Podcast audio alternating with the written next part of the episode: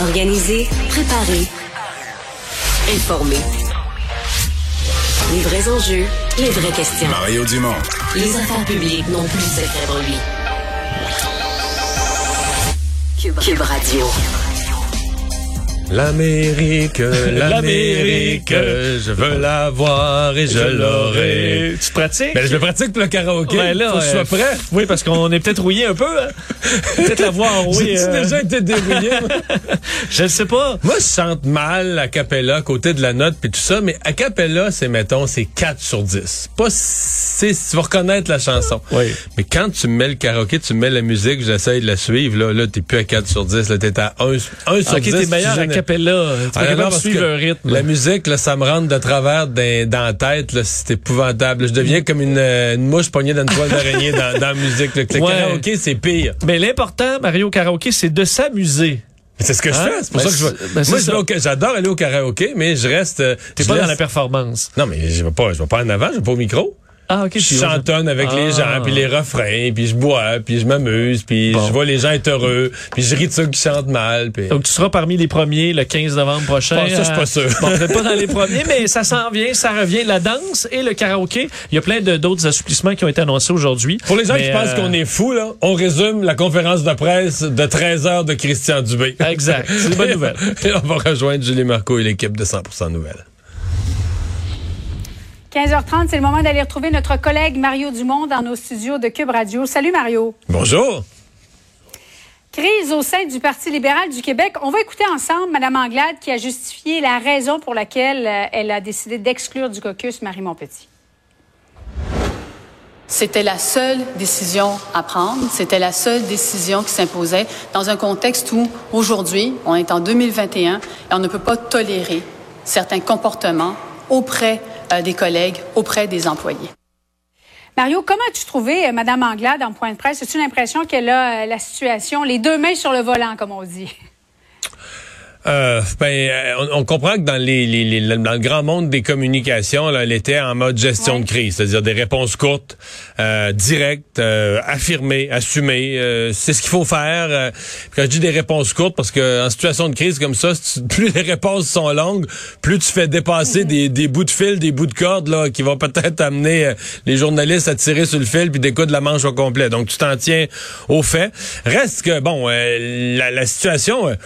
La situation se dégrade toujours d'une certaine façon parce que là, aujourd'hui, on est passé à une autre étape. C'est qu'on a compris que Marie Montpetit, il n'y a pas de retour possible.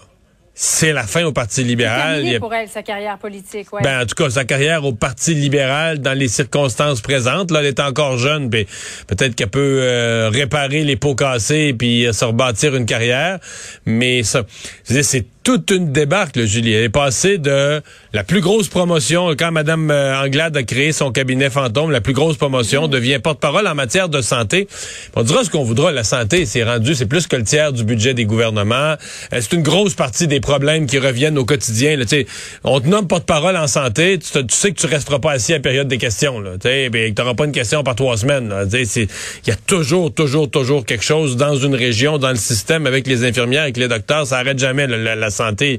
Euh, c'est beaucoup d'enjeux, des enjeux qui touchent les gens de près. Donc elle, elle passe de là à plus rien pantoute, reste députée indépendante. Euh, hier soir, hier en fin de journée, elle demandait d'avoir une enquête, une enquête indépendante, vraiment une enquête sur son cas, dans le but de blanchir sa réputation et, et voilà rétablir les faits et défendre ma réputation. Et donc le sous-entendu, c'était la possibilité d'un retour. hein. Si l'enquête démontre que finalement, ben, c'était pas si grave que ça, c'était des allégations exagérées, et puis que ça mérite peut-être des excuses, mais pas une, une destitution complète, ou peu importe, elle aurait pu se, euh, se revenir, en tout cas se, se, se- se rétablir dans des fonctions politiques. Mais là, euh, Ouais. moi, l'interprétation que je fais, puis je parlais avec des collègues qui ont écouté la même conférence de presse, Emmanuel Latraverse, Philippe Vincent Foisy, on arrivait tous à la même conclusion que même si ça n'a pas été dit mot à mot, là, il n'y avait plus aucun avenir pour Mme Montpetit à l'intérieur du Parti libéral. Là, pour le reste, pour Dominique Anglade, C'est maintenant, même curieux, Mario. Il y a deux versions complètement différentes. Euh, Madame Montpetit dit j'ai jamais été rencontrée. Madame Anglade dit totalement le contraire. Je suis pas au courant, là, dans le détail. J'en sais des Ouais. bouts. Euh, Je je vais te réconcilier ça au meilleur de ma connaissance. Je pense qu'elle elle dit, Madame Montpetit, sa version, elle n'a jamais été rencontrée, là, dans le dernier 48, 72 heures. Depuis jeudi, là, elle n'a pas été rencontrée formellement dans le cadre d'une enquête, comprends, pour arriver à sa destitution. C'est probablement vrai. Maintenant, ce que je comprends, c'est qu'au cours de la dernière année ou des dernières années, elle a été rencontrée à répétition pour lui dire, bon, là, tu avais tel employé qui travaillait autour de toi, là, il est plus capable. On l'a tassé parce que lui est trop épuisé, il peut plus, il en peut plus. On a mis quelqu'un d'autre à sa place. Mais là, Marie, faut que ça aille bien avec celui-là. Ça, tu comprends? Oui. Ça peut plus mal aller, là. Ça peut plus mal aller, là. C'est- Comprends-tu un peu comment je réconcilie ça? Donc, quand Mme Ouais. Anglade dit qu'elle a été rencontrée, je pense qu'elle dit la vérité. Elle veut dire qu'elle a été Il y a rencontrée. une gradation, oui. C'est une gradation. Elle a employé le mot d'ailleurs. Pour questionner Madame, elle a fini par employer le mot gradation, Madame Anglade. Donc euh, oui, elle a été rencontrée à certains, à certains moments. Je pense que Marie Montpetit, ce qu'elle veut dire, c'est un peu comme quelqu'un qui dirait j'ai pas eu un procès en bonne et due forme. Là. J'ai pas, au cours des derniers jours, j'ai pas eu le droit de me faire présenter tous les faits. Alors comme Dominique Anglade, je pense qu'elle dit au cours des derniers jours, j'ai eu toutes ces gouttes qui ont fait déborder le vase et qui font que je prends une décision difficile. Puis là-dessus, il faut croire Dominique Anglade. Je veux dire, c'est Marie Montpetit, c'est la première là, qui l'avait fermement appuyé au leadership. Donc, Oui. euh, elle, la- elle la mettrait pas. Puis c'est sa porte-parole en santé. C'est la nomination qu'elle a faite dans le dossier le plus important. Pour Madame Anglade, c'est une méchante claque. Donc, d'être obligée de la mettre dehors du caucus, de penser qu'elle ferait ça pour le fun, qu'elle ferait ça pour rien, qu'elle ferait ça de façon légère sur le début du commencement d'une demi-allégation. Puis tiens, je la, je la congédie. Je, je pense pas qu'on peut, on puisse penser ça. Là. Je veux dire, on doit penser que si Dominique Anglade pose un geste qui est aussi lourd de conséquences pour elle, euh, ben c'est parce que là, nous, on n'a pas vu les dossiers, mais en tout cas, faut se fier au minimum là, au jugement d'une chef de parti pour dire ah, ah, ah, le vase a vraiment débordé, c'est plus acceptable. Puis là, même ce matin, Madame Anglade en rajoute une couche en disant c'est au point où c'est pas juste là euh, le banc des punitions, puis il faut que tu te corriges, puis tu vas revenir comme candidate à la veille de la prochaine élection. Semble dire que c'est plus réparable qu'elle pourra plus être candidate libérale à la prochaine élection. Donc, tu sais, c'est... Mario, est-ce que as-tu l'impression que euh, il y a une guerre à l'interne? Bon, tu as certainement entendu Pierre Moreau aussi, les rumeurs à l'effet qu'il voudrait revenir au sein du Parti libéral. Il y a deux... Euh, guerre, je sais pas, là, mais il y a deux enjeux. Il y a un enjeu de, de, de renouvellement, là. Madame Manglade euh, a certainement des gens qu'elle elle, a des amis, des gens qui sont en dehors de la politique, des gens plus jeunes, de sa génération et plus jeunes qu'elle voudrait faire rentrer. Alors je pense pas qu'il y a vraiment de doute sur le fait qu'elle veut des comptes sûrs.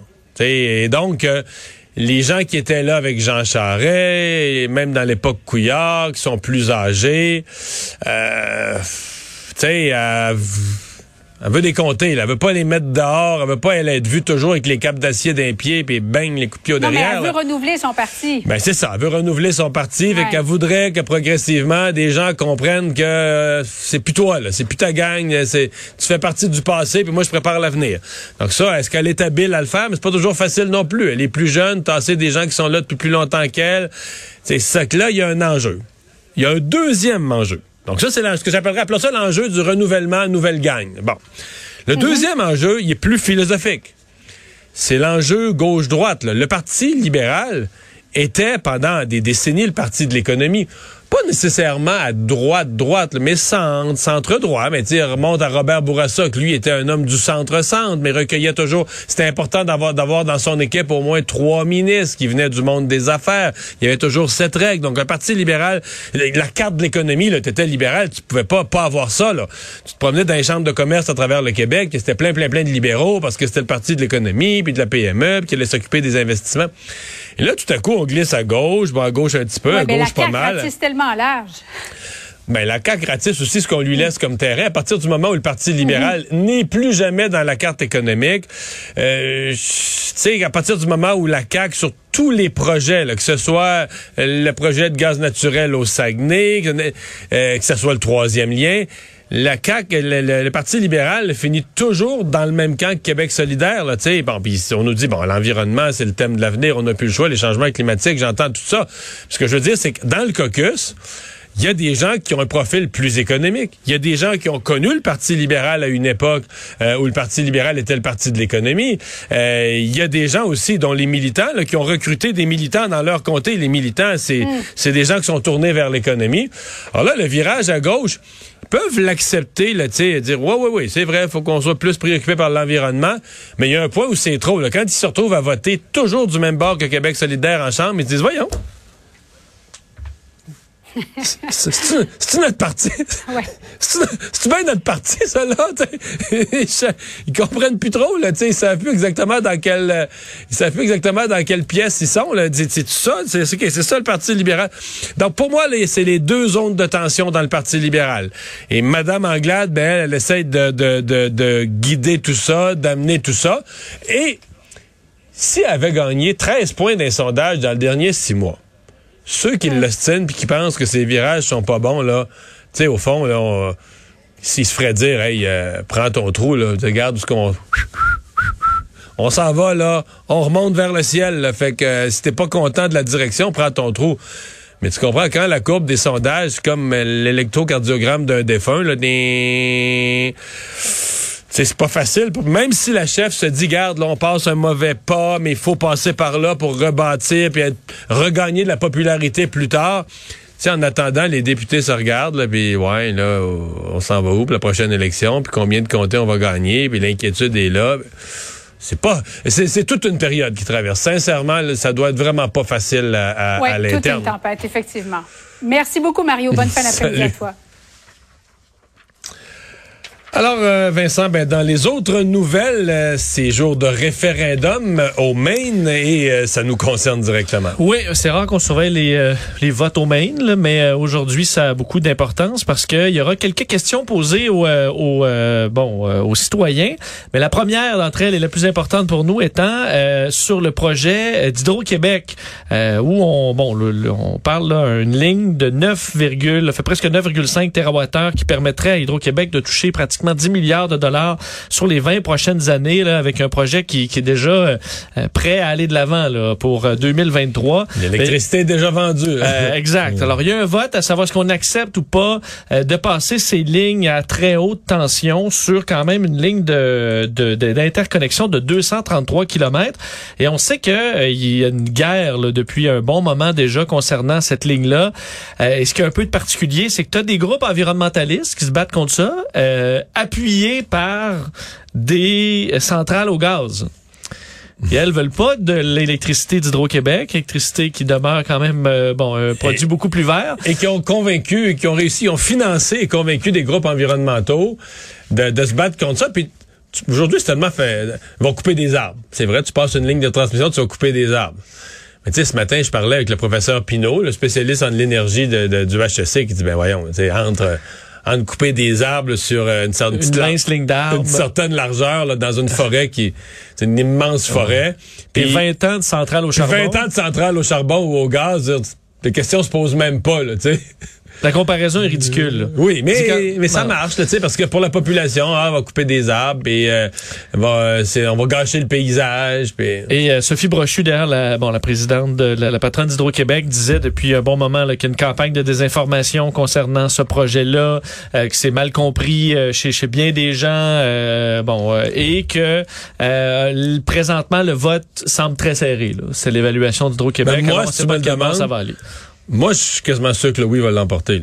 Le oui étant oui à l'interdiction. Parce que la, question, est-ce que vous voulez interdire? La question n'est pas posée, est-ce que vous voulez le projet, c'est est-ce que vous voulez interdire? Et moi, je pense que le oui à interdire la ligne. Parce qu'en bout de ligne, les gens vont voter en se disant, ah, c'est le Québec qui fait l'argent, puis c'est Hydro-Québec, puis c'est le Canada, puis tu sais, c'est... Fait que... parce qu'ils leur font valoir. C'est parce que c'est, c'est- c'est tellement... Moi, là, sais, toute la... la- la- les opposants à tout. C'est tellement facile d'être un opposant. Une des choses qu'ils disent, c'est, mais là, on va avoir l'énergie du Québec, là. Alors que nous autres, on, on aurait pu se faire des petites centrales euh, éoliennes, puis solaires. puis- c'est vrai que quand tu le dis de même, c'est vrai, on va, on va, on va payer pour les autres pour avoir nos propres... Mais, tu sais, des Ah. petites centrales solaires, Ouais, non, c'est pas le même prix. euh, Non, c'est pas le même prix du kilowattheure. Puis, Vincent, combien ça en prendrait, là? Parce que tu comprends, c'est que là... euh, Ouais, les autres, imagine l'énergie de nos grands barrages peuvent remplacer par Non, petit, euh, quelques éoliennes par-ci par-là. Ben oui, c'est parce que c'est pas des mêmes quantités de production là. C'est comme si tu disais, on va éliminer Heinz, puis nous autres on va s'en faire du ketchup dans nos jardins. dans- Oui. dans nos jardins Oui. avec nos tomates. Là, mais tu vas dire, ouais, c'est parce qu'avant que avant que tu fournisses la ville de Montréal, ton jardin, ton potager, là, faudrait que t'en fasses de la tomate. Là, tu sais.